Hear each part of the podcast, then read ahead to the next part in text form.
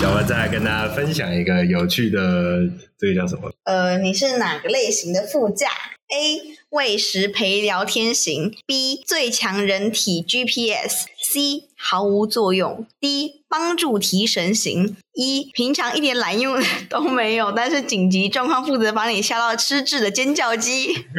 那个那个不是不是吓到失智，那会吓到出车祸，吓到出车祸。没错，就是就是要那个让让现场更混乱。没错，没有没有，你就看那个常看那种事故影片有没有，行车记录器。然后常常最惊吓的都不是那个碰撞的时候，哦，最惊吓的是那个副驾驶啊，好恐怖啊！那那那那那怎么这样这样这样这样？那个那个是最恐怖的，没错没错。每次看那影片都被那种声音吓到。诶，所以两位的副驾是哪一种类型呢？完全睡死，完全睡死。没有学长没有副驾，因为学长的副驾在后座，哦，都坐在后座。是是是，我的副驾是蛋黄哥。哦，这表示学长开车技术不错。没有，是车子的避震好，哦，所以都睡着了。以下要进入夜配环节。这个。台湾买不到怎么办？没关系，台湾买台湾买不到的避震器。台湾这组总代理吗？我没有，我这组还买不到啊，因为我这组还要用车身码才有可能跟原厂交得到。对，我我我们也可以写英文版的 invoice。没有，这这个时候叶配的是车子的本车，就不是这个避震器，是整套的一包 一包哦。光换这个避震器是不够的。你还还得有这个 Volvo 的双层玻璃，才能如此安静。哇，有道理，有道理。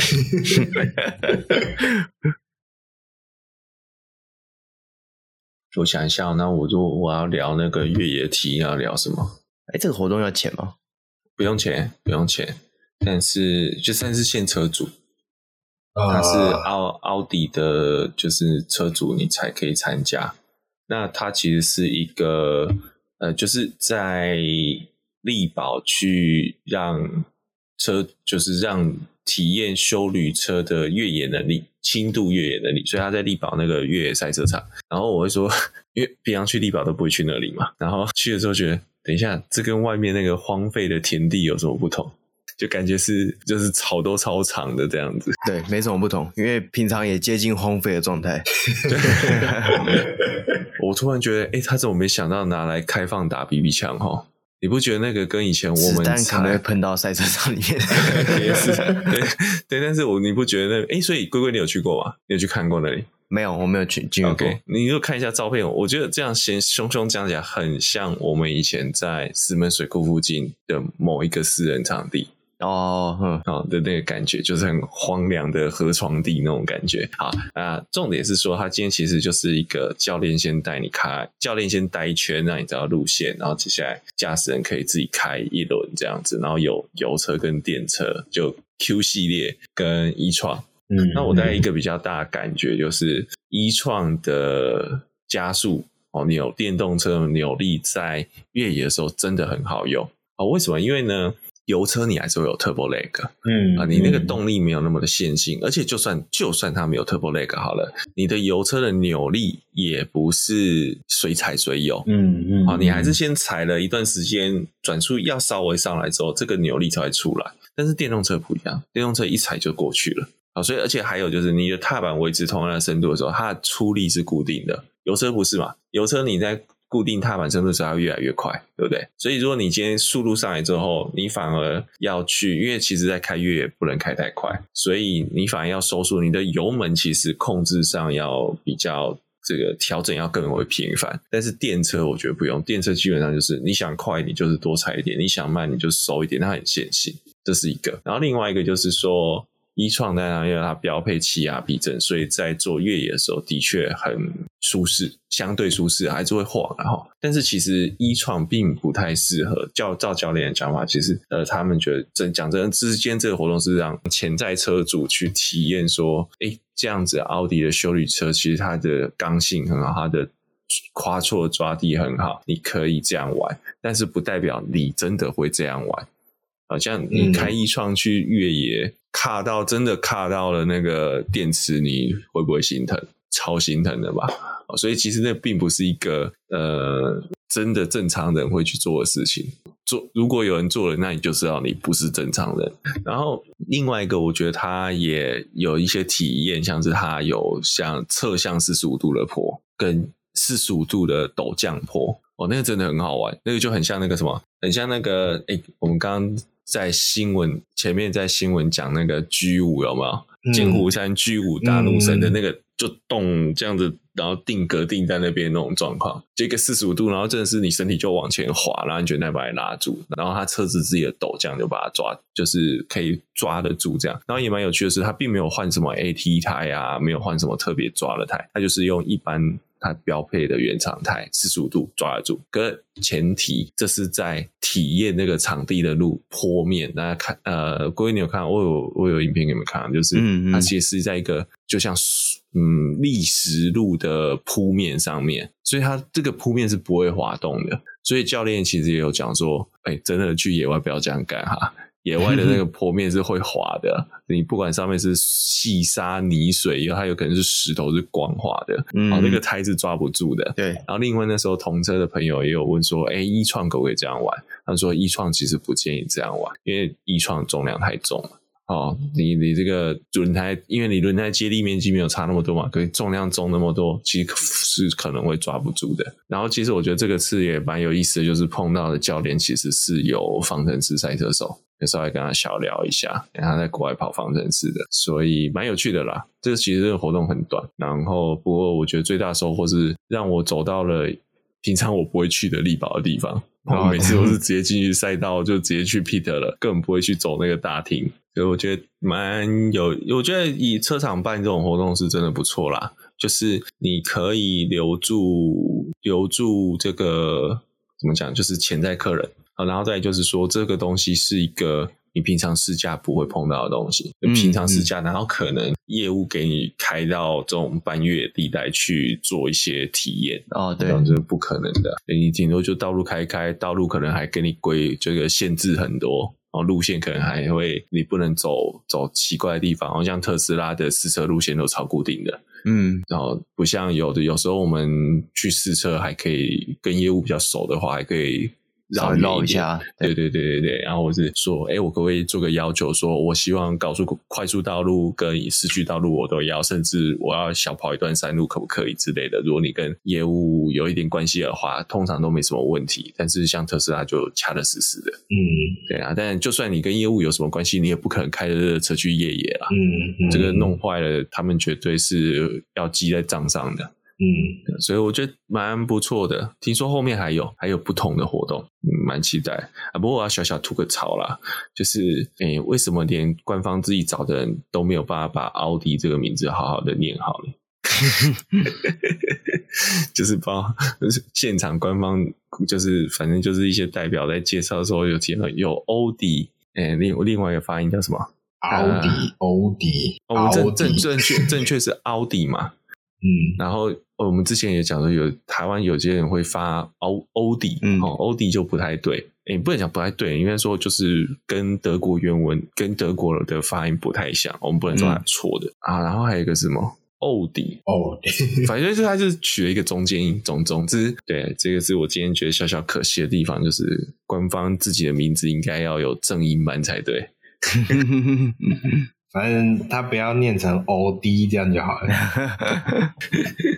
对啊，我我觉得，对这个是呃这类的活动是，不过因为我相信，哎，Benz 有没有类似的东西？Benz 有 BMW 好像比较没有越野的，对，越野的好像比较少。Porsche 之前有类似的，不过场、呃、场地的等级是有差别的。对，我知道 Porsche 像是上次 Taycan Cross Turismo 的时候，是有让车媒跑一段比较不好的地方。不好的路线，嗯，这个这让我想到，这让我想到当时 Defender 的发表会哦，他不是拉去拉去哪里？小油坑还是什么？没有，有的时候有的时候会用在那个水牛坑啦。啊，对对对，水牛坑口那个水牛坑，对对对对，就就这时候比较起来，就会觉得那个 Defender 看这个活动有没有，就觉得就是小朋友在玩沙那种感觉。真的讲，真的是这样，因为水牛坑。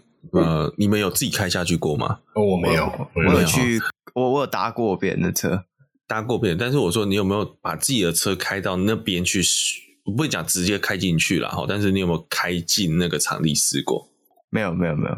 我我的车我连路口进去我就不敢动了，我就要绕出来。哦、嗯。哎，所以你就知道那个可那个有多哈扣。对，反而今天这个场地，我觉得你叫我开我的车慢慢进去，这个旅行车慢慢进去绕一圈，我可能还不太怕。嗯，哦，因为你就大概知道哪个地方坑比较深，你闪一下就好。但那个路面应该看起来是扎实的，然后不会很夸张。但是我在水牛坑那个路口一进去之后，我是找不到一个可以平的、可以过得去的地方。嗯，所以我就原地回转再绕出来。这个时候就是告诉你，你需要一台。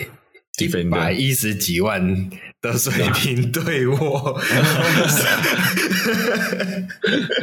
对，然后加上这个 BF Goodrich 的 AT 胎啊，这样完整的一套越野套件，这样。没错。那之后这上面刚刚提到的厂商都会效应，欢迎各大来解锁这样。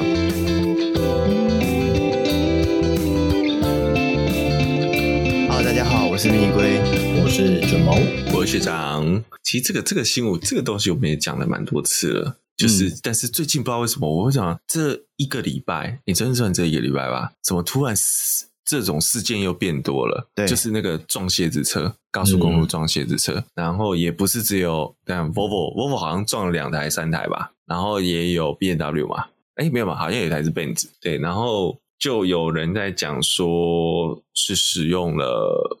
自动驾驶，我先用比较撒狗血的标题，好，就使用了自动驾驶，所以就撞鞋子车。好，那这是新闻记者式下标法，正确的讲法应该是疑似使用了辅助驾驶，呃，撞鞋子车。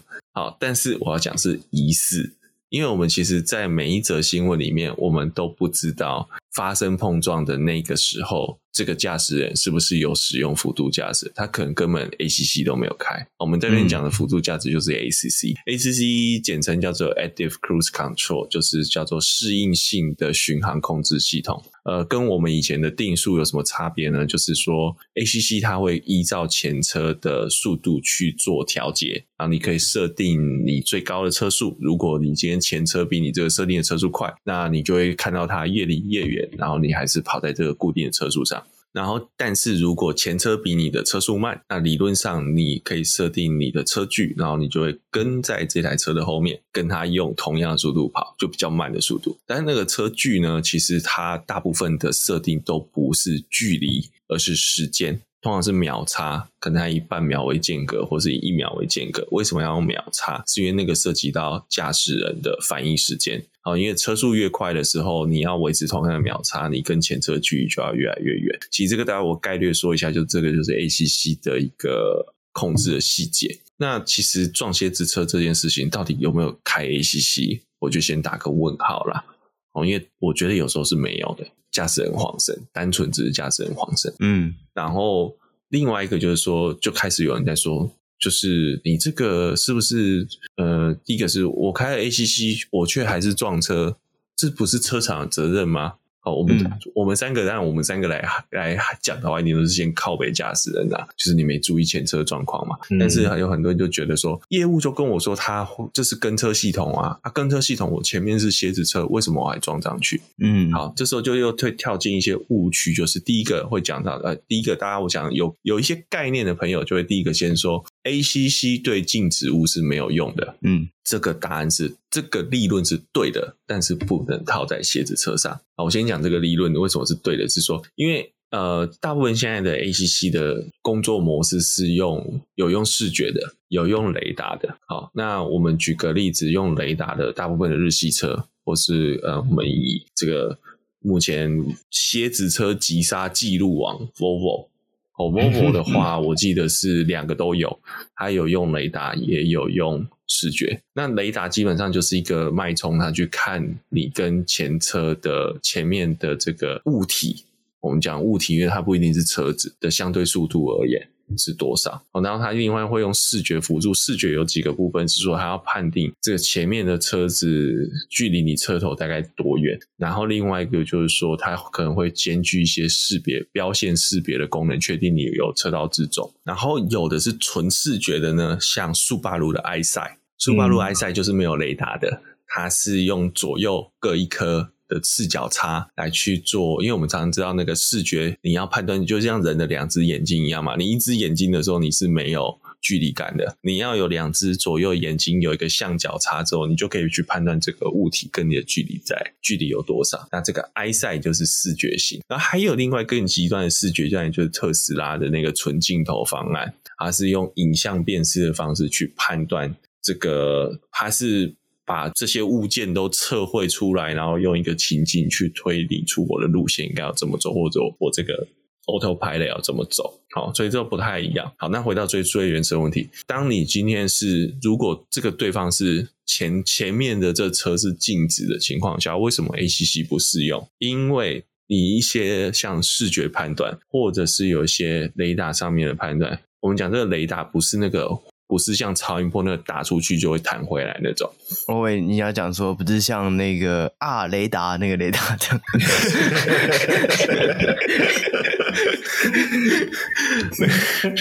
开题哈，我接不下去。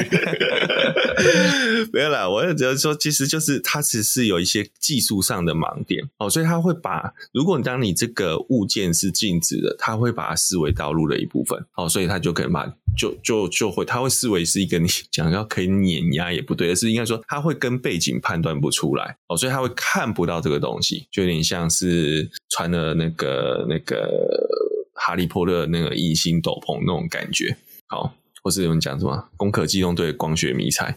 总之就是判断不出来，哦，所以他会觉得前面没有东西，他就不会减速哦，这是真的哦。但是我说为什么不能套用在视觉蝎，不能套用在蝎子车上呢？是因为蝎子车会动哦。蝎子车之所以为蝎子车，就是它是移动作业。如果今天是固定作业的话，按照规则要绑三角，要放三角锥，嗯，好，就是你前面要用三角锥要告示牌，然后慢慢把车道缩减到另外一边去嘛。那今天为什么不能用三角锥在前面很远就开始做警示？就是因为今天的这个施工是所谓的移动作业。那移动作业你不可能拖着一排三角锥，它还可以一直维持那个车道偏移的功能嘛？那这个就是蝎子车的用意。所以今天蝎子车在派出来的时候。它一定是缓慢向前行啊！它把它后面那个缓冲块拉出来之放下来之后，它一定是有一个速度在往前移动的。那这个时候其实 ACC 是抓得到的，但是为什么 ACC 还是失效了？我们也不能讲它失效，应该说它有做动，但是它无法阻止这件憾事发生，是因为 ACC 有一个很重要的成功要素。嗯，也不能讲，应该说它的如果它今天要防止碰撞的要素是。它有一个速差，那基本上大部分的 ACC 的速差限制在三十到五十公里，我们就抓最保险的三十，就是说你跟前车，但还有这个间距的问题，我们就假设把它设到最大。你跟前车如果速差超过三十公里，那 ACC 我们讲，假设今天车厂说明书其实都会有这个，你呢跟前车速差超过三十公里，然后这个车距又是。可能三秒钟的车身，这个车距，那 ACC 是无法刹停的，它会帮你减速，但是你还是会撞到它，你还是会撞到前车。好，所以这个其实 ACC 不是万能，那原因就是因为你的感测器是有距离限制的嘛。我并不是说像我们现在的科技，我记得我们那时候在讲一个，你有点忘记是美国的什么车展，那时候有一个用 Hammerhead，就是用那个锤头刹的那个概念的，它号称用双镜头可以看到，诶，约略一公里远，或是呃超过一百公尺远。可是以现行车款的这个 ACC，大部分的探测距离都没有那么远。啊，可能在五十公尺，那五十公尺你速差又超过三十公里，这段距离是不足以刹车停下来的。哦，再加上我们现在大部分现在很多车都有都有 ACC 了嘛，但是。这些车的刹车其实都还是跟以前标配的没有还是一样，并没有比较强。哎呀，这个还有啦，ACC 还有跟什么关系？跟你刹车效能跟你的轮胎抓地力有关系。假设你用的就是烂胎，那你的 ACC 再厉害也没有用，因为它一刹你的轮胎就锁死了。好，然后你的 ABS 就介入，ABS 就介入的时候，基本上你的刹车距离就不会太短。很容易就点放，但只要 ABS 有介入，你绝对比你脚踩好。但是 ABS 有介入，就代表你的轮胎抓地不够了。嗯，那这样要安全是你的，应该要换更好的轮胎。呃，不对，安全要你要保持前车跟前车的安全距离。啊、哦，对对对对，没错。就烂车有烂车的开法，并不是烂车一定都会出事啊。烂车你就要知道它的极限，你不不要讲烂车，诶、欸，比较性能没有那么好状态的车，它开车它有它有它的极限，你就不要把它逼到极限。你超过它的极限，你就是看那个下雨天车子打滑，或者是今天好像有一台 BMW 飞出去，飞到水沟外面，有没有？那个也好屌，人都没事。哦，有没有看到那个新闻？就是也是前几天下雨的那个，然后 B N W 就冲出去，然后撞路树，然后翻到田里面去，然后这个驾驶看起来很年轻，嗯，然后副驾驶是一位妹。诶，正不正不知道，因为影片太模糊了，看不出来。总之，两个人都可以安然下车，想必都真的很坚固。嗯，所以你要让 ACC 发挥它的作用，第一个就是你跟前车速差不能太大。那我们就再讲回蝎子车问题。蝎子车虽然有在移动，但是蝎子车的移动速度绝对在时速三十公里以下，因为要施工嘛。但是你会撞蝎子车的内线，你的车速大概都多少？一定大概都在一百公里，九十或到一百以上。那你看中间的速差就有多大，所以怎么可能停得下来呢？所以我觉得重点还是要驾驶员要看清楚前方的这个呃，这个就是路况，路况对。好，那我再延伸讲一个东西，另外一个自动刹车系统叫 AEB，Autonomics Emergency Brake）。为什么要讲 AEB 呢？是因为 AEB 是可以识别静止物的，哦，跟 ACC 不一样哦，有因为作用的原理不同。但是 AEB 其实在高速公路这样高速状态，它也是刹不停的啦。AEB 通常的设定时速是在三十到五十公里内的话，可以刹停。就假设你今天在路上，然后你就往一个墙冲哦，啊，但你油门不能含着，你油门含着的话，油门可能会 override。我们不想讲超迟，超迟很像直语，欸、这样讲会超越那个 AEB 的权限。所以正常来讲，假设你今天在路上开车，你不要油门重踩情况，你含着油门也没有关系，就是你油门是一个维持的状态，突然前面有个障碍物。哦，管它是很大的一面墙，或是前面的车停急刹停下来了。假设你今天时速是在五十公里，原则上 A、B 应该都可以停，都可以停得住，然后你不会撞到它。我讲原则上啦，因为这个我们也是刚刚讲，可能有侦测距离的问题，有你的轮胎状况的问题，有那天天候状况。假设今天是下雨的，刹车距离就会比较长。它的 AEB 可能就会刹不住，嗯，然后这个在哪个地方我们会看到呢？就是呃，其实现在我记得 NCAP 都会测这个东西，嗯，对不对？好，好，NCAP 其实有一些主动刹车，因为第一个啦，AEB 现在一定是标，ACC 不一定每家车都有，AEB 现在应该新车都是标配了。好，那呃，这个。但在 NCAP 的测试上，或是 TNCAP，我记得也有测哦。就是有时候你会看到一个影片，就是前面有一台车，那台车是不动的情况，像一个气球车、气球的样子的车，嗯，然后后面的车就开上，然后嘣，它就刹停刹住，这样，这就是在测 AEB。那我要讲说，其实如果你今天针对静止物体，AEB 是会动的，包括其实像我们在道路上碰到蝎子车这个情况，其实不止。ACC 会介入。假设今天 ACC 没有判断到最后的那一个瞬间，AEB 也会抓到。我说抓到蝎子车，嗯、但是他来不及了。所以你看到大部分的那个影片啊，在最后撞击的瞬间，其实如果有从后面的影片的话，其实车子的刹车灯都是有亮的，嗯、但是我搞啊，那个距离已经不足以让那个车子停下来，然后闪过。鞋子车，所以就冲就上去，然后一百万就没了。诶，一百万是你要赔对方的，不含你自己的车子 修车。不过我也得说，蝎子车真的是有它的功用啦。你这样想，我们目前还没有看到有任何一个撞蝎子车挂掉了吧？嗯，没有嘛？我记得每一个撞蝎子车都可以下车打电话嘛。嗯，哦，你就知道那这个有多重要。因为你看呢，撞砂石车的或撞货柜车的。有多少比例是可以下车打电话的？对，对，应该就下课了对。对，就下课了。那除了上次那个 mini 被夹成那样还可以出来，我也觉得真的是很神。那个真的是机，那个真的是老天保佑啊！那个是有幸运之神加持，不然你今天真的是撞蝎子车，这就是蝎子车的目的嘛？呃，你伤财，但是至少你还有一个命去再把这些钱赚回来。嗯嗯。嗯对，我觉得这个很重要。那但是我觉得回归一个，就我们一再讲的，就是这东西都只是辅助驾驶而已。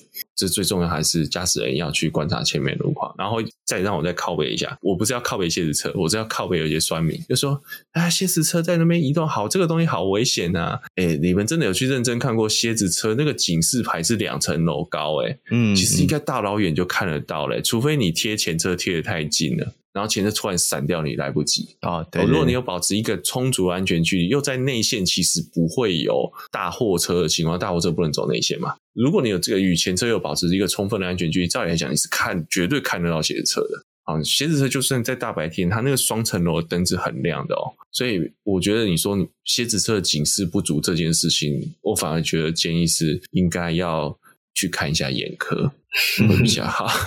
隔热纸是不是贴太深了？啊，对对对，这有可能，这真的也有可能，对，或者是有些事情太忘我了。啊，也。唱歌唱歌 唱歌。啊，唱唱歌唱到忘我，对对对对，还是演奏乐器。啊，也对对对，对，谁演奏？谁演奏？是驾驶演奏还是副驾驶演奏？副驾驶演奏乐器应该比较安全。嗯，不一定哦，嗯、难讲哦。对，没有没有没有。相比之下，如果驾驶在演奏乐曲，那绝对是不安全。驾驶驾驶在演奏乐曲，他就绝对不可能控制方向盘。对对对，绝对是不安全，系数绝对是比较高的。对对对对。所以我我觉得这个是。呃，蛮奇怪的，就真的是今年这这个礼拜，好，蝎子车的事故突然暴增了，至少上新闻的比例很高。我们在群组里面看到大家就传影片的，就最近大家就是，尤其 Volvo 群，就是这种一撞，就是大家的反应就啊，又来了。接下来要来聊一下最近的一个，其实也不算是最近啊，就这个新闻也蛮久了，只是最近又被议员，高嘉瑜是议员还是立委？委员，委员。哦，最近又被她是港湖女神，女神，对，最近又被女神拿出来咨询了。对，就是等一下我看一下这个新闻哈，不够虔诚，对，不够虔诚，我没有 放到我的最爱。好，这个上礼拜的时候啊，这个高嘉瑜立委在咨询交通部长，说为什么现在还不能把这个气燃费改成随油征收，因为目前的汽燃费啊，最近又要缴这个燃料税了。那大家应该都知道，燃料税呢，每年都是固定的时间去缴固定的金额这样。那其实燃料税水油征收的这个议题，我们也讨论过蛮多次，因为水油征收就比较符合它的这个用途嘛，因为它第一个是空气污染的一个排放的，就是算是一个。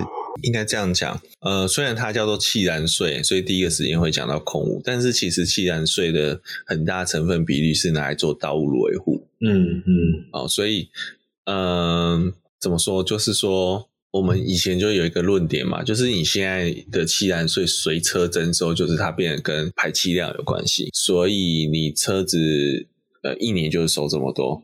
不管你今天车子的使用状况是什么，嗯，然后或是不管你今天车子的压马路压的多不多，嗯，它都是收固定的钱，嗯、所以是一种齐头式平等。对，然后那我想我们之前也有讲说，随油征收的概念就是，但我们就先用油车的概念啦，就是呃，我们大概就是一种使用者付费的想法嘛，你用的越多的钱就付越多嘛，因为你你跑在路上跑的越多，你。就是对道路损毁的贡献是通常会比较多的，嗯，那所以是你跑得多，你加的油就会多，那就跟着油比较，对对对、嗯、对，它的就比较这个有一个维持相对应的比例啦，用的人多的人，他相对在这边的贡献就会比较多一点，嗯，所以我觉得这是这是一个呃以这个利润为主的出发点嘛，我想这也是这次高嘉瑜委员咨询的一点，就是说。这个讲法已经讲这么多年了，为什么交通部还是不执行？那这一次交通部长就说啊，这过去一直没有办法做决定的原因呢、啊，就是用路不用油，用油不用路这两个问题一直无法解决。那现在呢，随着未来上路的电动车越来越多，如果汽燃费改成随油征收的话，可能会收不到。然后又说啊，到了二零三零年，政府的公务车、公车都会电气化，那二零四零年就无法购买燃油车。所以，虽然过去有改水油征收的想法，但是后来因为发现用路不用油的状况越来越多，所以目前并没有打算改成燃料税改成水油征收这样。那那时候我看到这个部长这个论述的时候，我就觉得非常的可笑，就是 居然在跟我们讲说路上都会变电动车，现在 现在路上电动车到底有有几成？有多少台？对啊，到底不要几成？到底有几趴？到底有多少百分比路上的车是电动车？你要今天出门路上都没有遇到一台电动车，我相信应该算是非常轻松的啊。对，哎，你把你不把 Gogoro 放在眼里？哦，Gogoro 也算。那可是等一下，摩托车没有汽燃税啊？有有哎，我们白牌哦，白牌哦，白牌。没有，我只想针对，我只想针对你在路上完全不看不到电动车的，你在挑他语病。对，我在挑语病。对，Gogoro 有，Gogoro 有，Gogoro 非常多。机车这部分做的非常好，我可以相信机车在未来十年或者二十年之内，很有可能哦，就是台湾的电动车会超过我。我讲单纯速克达部分，电动车会超过燃油车，我觉得这个是可预知的未来。但是汽车这件事情，我觉得这不要还有一段路要走，嗯，还有一段非常非常长的路。不要说台湾的，国外很多很环保的城市，可能都没有办法真的确定二零三年真的可以做到不卖燃油车嘛？这真的是未来。嗯，你，你先撇除家用车来讲，我们就讲部长讲的电动公车。哦，电动公车电这个普及化。这个其实我们之前有聊过这个主题，就是它的速度其实比预期的慢。嗯、然后还有另外就是电动公车的普及化都是市区内公车，国道客运没有啊。哦，对对对，嗯、对啊。我们那天在那时候在讲那个红海的 T 系列有没有？T 系列的最长里程也才四百，那时候就讲说哇，北高可能很紧绷，有机会，嗯、但可能很紧绷。所以问题就在部长这样讲的时候。他脑袋瓜里面只有想到市区客运，可是国道客运这边没有，还有卡车怎么办？嗯、嗯，不能载载重车辆，这都吃有的啊。这个的电动车还遥遥无期啊，不是说没有，台湾也有引进的，但这数量极少，对、哦，所以你要普及更难。那。我我觉得觉得这就避重就轻的讲法了，你就很明显就是他想要用统一的方法去套用在所有东西上，但是事情不需要这样解决啊！你可以油车随油征收，电车呃随电可能比较不行，因为是因为有很多人可能在家充嘛，那那边你就征不到。那、嗯、但是电车有电车的征收方式啊，你不一定要捅。嗯一捅一枪一枪打所有的鸟，加上就是听到交通部长讲这个话，我就觉得，就是他完全不了解现在的现况是怎样。就是我们假设真的如预期发展，好，二零二三年政府的交通车、公务车都换成电动车好了，二零二四年禁售燃油车，那请问路上会有多少中古车？就中中古车、燃油车大家都不能开了吗？不可能吧？所以。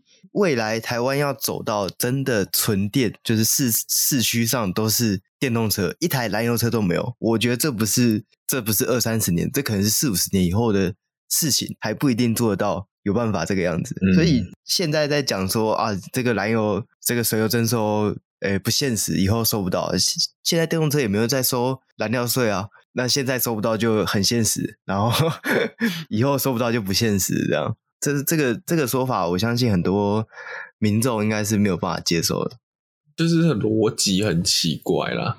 嗯，我觉得就是变成说，嗯，这个问题怎么会他的思部长的思维就就卡在这里了？这样，而且我相信这个依照过去过往的经验啊，这些会被拿出来咨询的问题，部长应该是被问之前他就知道会有这个问题了，那他的幕僚应该也要。应该说，他的底下的员工对公务员应该也要帮他准备一下怎么回答，这样，那回答出这个答案真的是蛮蛮让让人不能接受的。嗯，这个幕僚可能是开油车的，哦，那个 抽电动车的心态，他一定要电动车收到钱，这样没有开油车才应该支持随油征收才对，我认为啦，就是以一般的道路用户来讲，会被课到最多税的人是谁？就是如果随油征收的话。计程车跟哦路上跑的那些，就是 Uber 啊，那些就是就是工作用的车，嗯、真正会省到钱的，其实是一般的大众，就是你开车通勤，里程数很少的。对啊，对啊，像呃，甚至像是我好了，我我现在几乎是假日才开车，我一年开我一年两台车加起来可能跑一万公里，就算多了哇。然后我要跟跑一年跑二三十万公里的人缴一模一样的，就是税金、道路养护费。这一点都不实不实际，因为它它并不是像牌照税一样，牌照税我们都讲它是一个规费，嗯，哦，因为你要先使用这张执照而连带生成的成本，所以这是牌照税一。但是今天气燃税其实就讲了它很大一个成分就是讲道路使用，所以它并不是规费制，所以并不是应该用齐头式平等去套用它，它应本应当就是一个用多的人就要付多的概念。哦，如果觉得就像以前，呃，我们就讲一个东西，像是那个呃高速公路的那个过路费这样子好了，你不上高速公路你就不用付钱嘛。嗯，因为你没有用到啊，对。但是你上高速公路，你跑的里程多，你就多也要按比例多付，因为这就是你的使用，你使用时间长，使用距离长，那等比的你要来贡献这个维护就要变多，我就是这样子一个概念。对啊，而且应该，我认为应该也要证明啊，就不要再讲是燃料税了。对就像对对，部长讲的，以后电动车没有燃料、嗯、啊，也有燃料，就是电、嗯、电动嘛。那但这个收税的主要目的是用来道路维护嘛。那就应该要帮他证明，取一个正确的名字，嗯，因为你现在就部长亲口承认说，这个钱就不是为了燃料而收的嘛，他就是为了，他是为了要收道路养护的钱嘛。那第一个，他名称不，他收的这个名目就不太对啊，然后加上他收的方式也非常的不对，对，所以我我我认为，就从这个问题可能讲十几年应该有了，因为我记得我小时候好像就有讨论过这个这件事情了。我在想另外一个问题，是因为如果他今天随油征收的话，是不是对加油体系是一个冲击？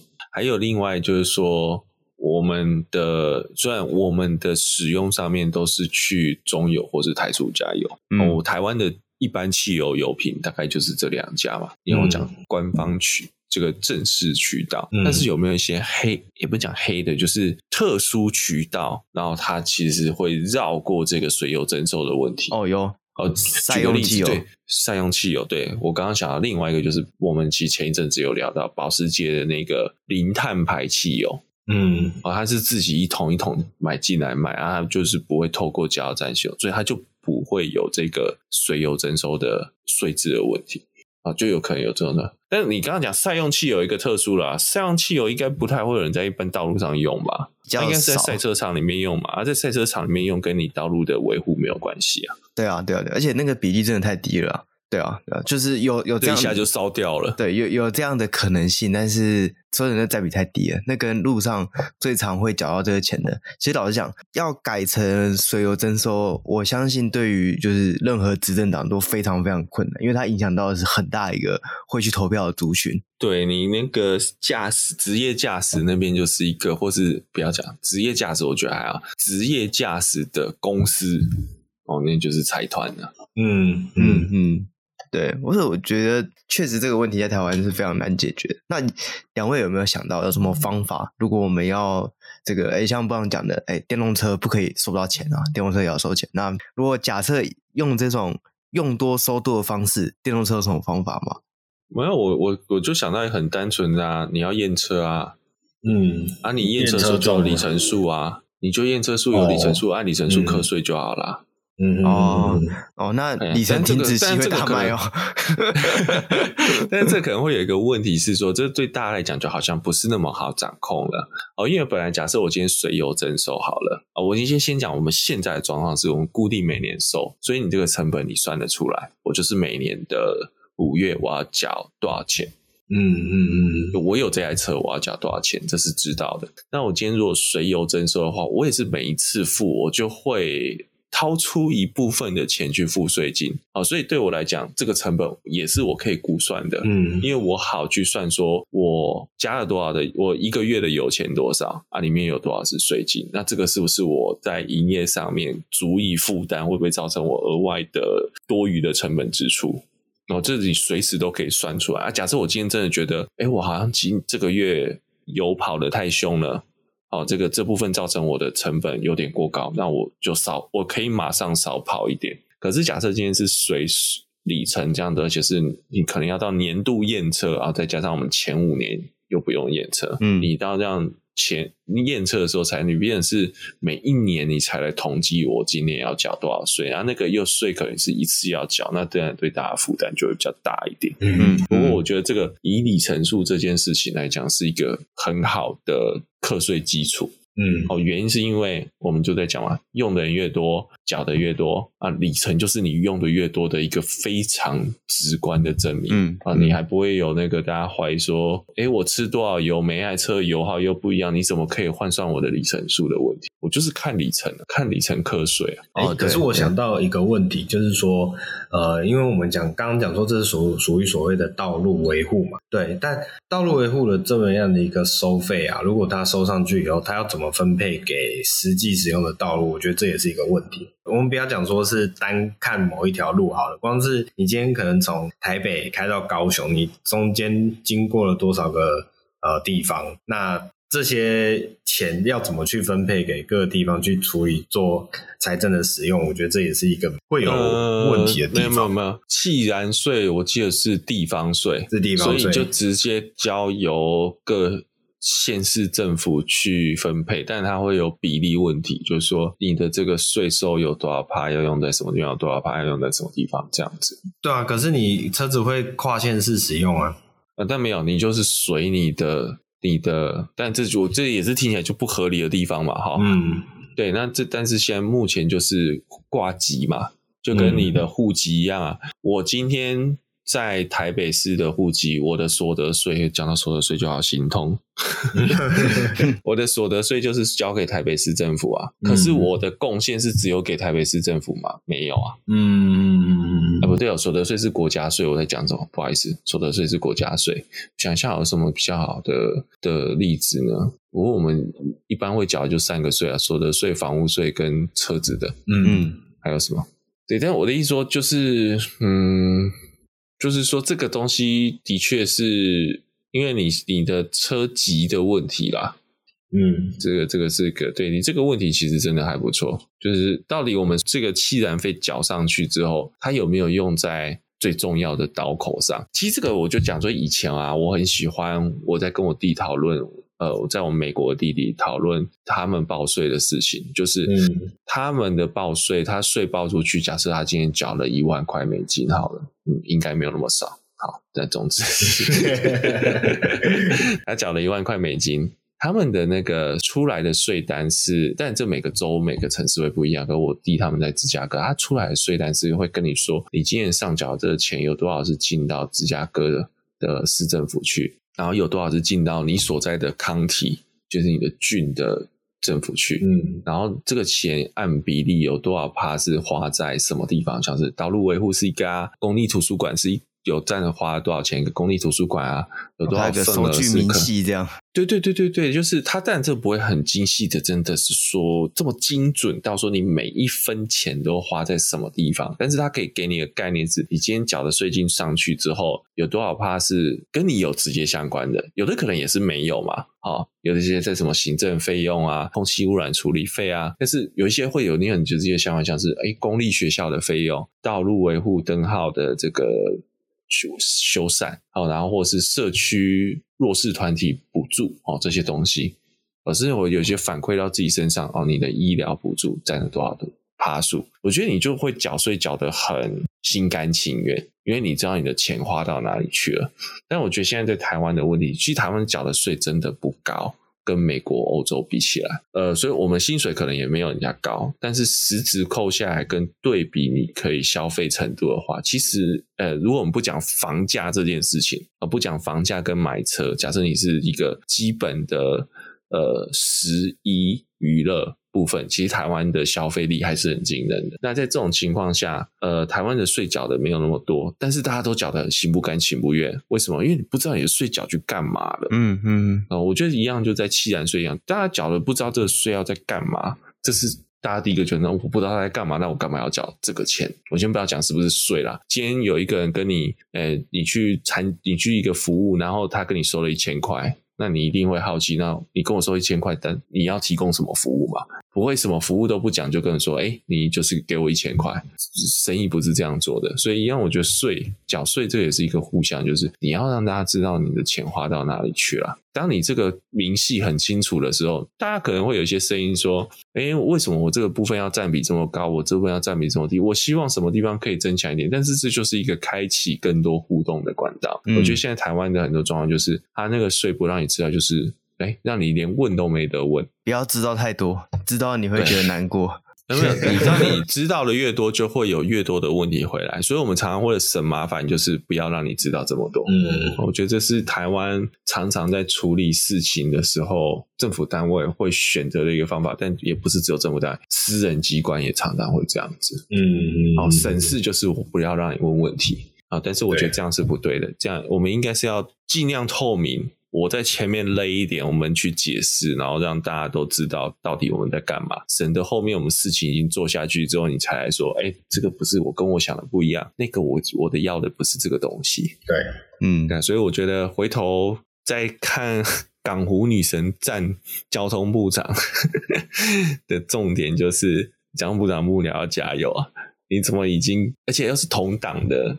题目应该早就串好了吧？对啊，嗯，因为今天是国民党要来打脸就算了嘛，那自己党的那个题目应该早就都知道，你功课应该要先做好啊。但我我我想到的是，有没有可能就是他真的没有理由可以可以讲了？部下已经想破头，想不到，哎，明明水油征收就是比较好我。我比较我比较腹黑，我比较腹黑，是你是不是代表你民进党要跟高嘉瑜切割了？哦，没有了，没有了，没有了，就是。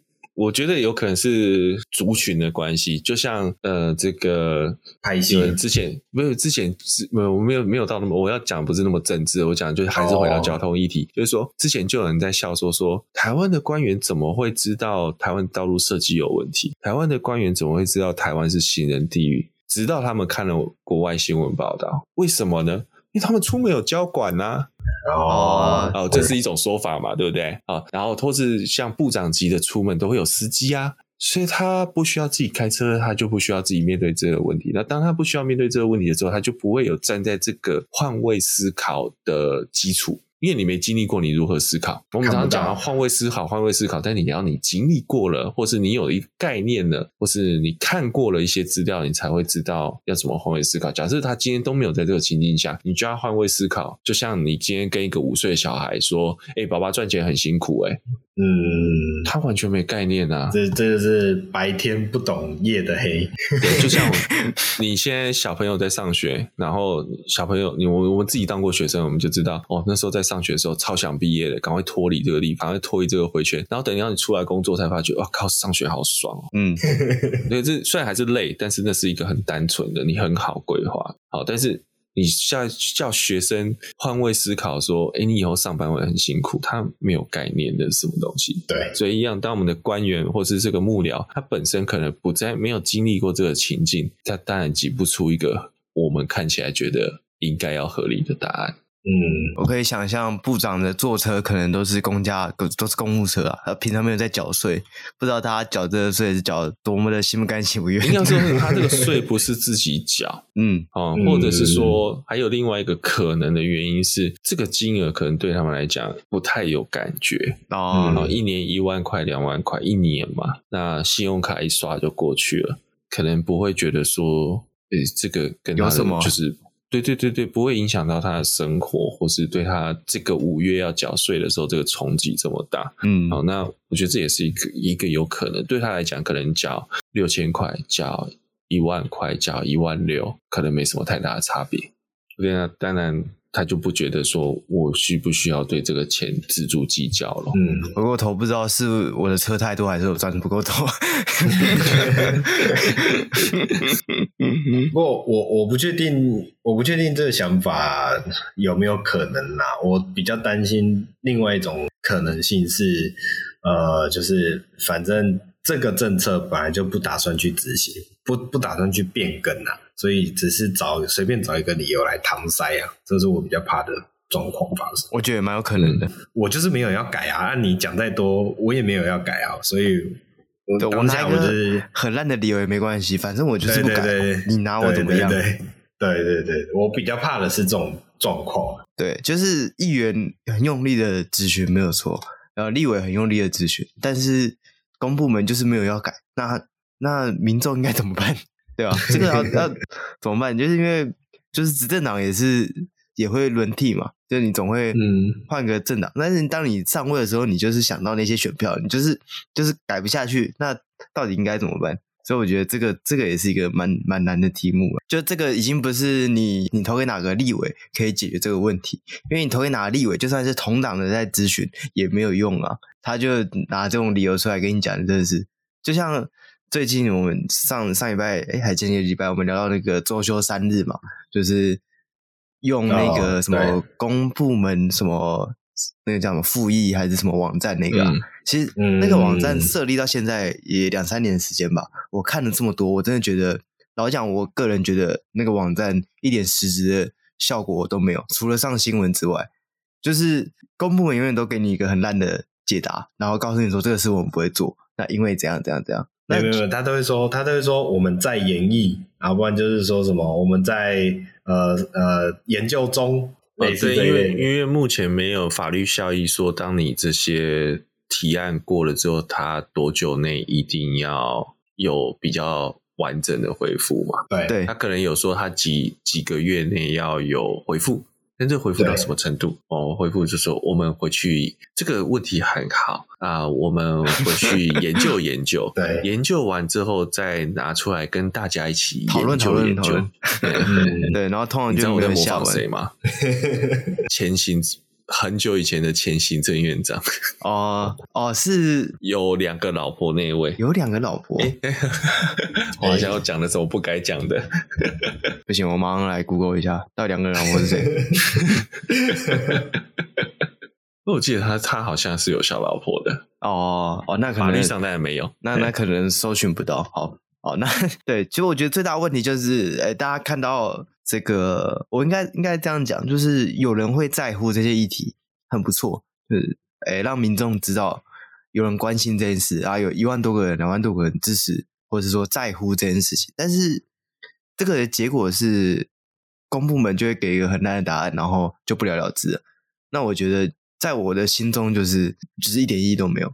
就是没有，因为没有造成实质的改变啊，没有任何事情改变。没有，但是他，我觉得他至少他的平台如果可以把这些问题稍微浮出台面，其实某种程度可能也达到它的效果。嗯，就是你不能把它当做是一个百分之百一定会成案的东西。我就讲一个比较现实面啦，呃。我不是国民党的，但是这个是打民进党，就是说，民进党连公投出来结果都可以不付诸实行了。嗯嗯嗯。哦，那你怎么期待一个非官方的，小小的网站？对对对对对对，他的这个复议案，政府一定要理你。嗯嗯。但我我这有点消极的想法，但我觉得他还是好的，至少他提供了一个平台。假设今天有一个案子的复议量极大，大到新闻一直报，舆论有压力。你觉得议员们会没有压力？他要去回应他的区域选民说：“诶，这个这个网站上面对某个提案对的这个交通议题非常的严重。诶，议员你为什么不不？你你是站在哪一边的？哦，那个记者白目的就麦克风嘟上去。议员你的看法是什么？你支持这个吗？哦，或者立委你支持这个吗？他敢说不支持，那他下一次要不要选？”嗯，这是一个现实面，那只是工具让它浮上来。嗯，但是这个有一个东西，就是说，那它上面的量体是不是真的有这个可信度？哦，这可能也是另外一个问题。虽然我们现在都有一些简简易的验证方式，嗯，好，但是我觉得，啊，回头来，我这个有点歪了。我觉得重点还是它提供，至少它提供了一个可能以前市井小民。我们以前都要什么上报官老爷有没有？我是要那个大人请恕我懒觉。对啊，现在你不用树懒觉了，不是吗？你不用，你不用懒觉，不用懒觉。对，你就可以启动这样子的，然后跟一堆不认识的人来呼呼应你的议题。你不用有强大的人脉，你只要有一个正确的 Facebook 的社团，你就可以做到就传播这件事情。对啊，就算他是侧翼也没有关系啊，不是、啊，就是利益良好，但是目前的回应都让人失望，就像部长的回答一样，让人失望。立立委的利益良好，对，但是听到公部门的回答，真的是吐血这样。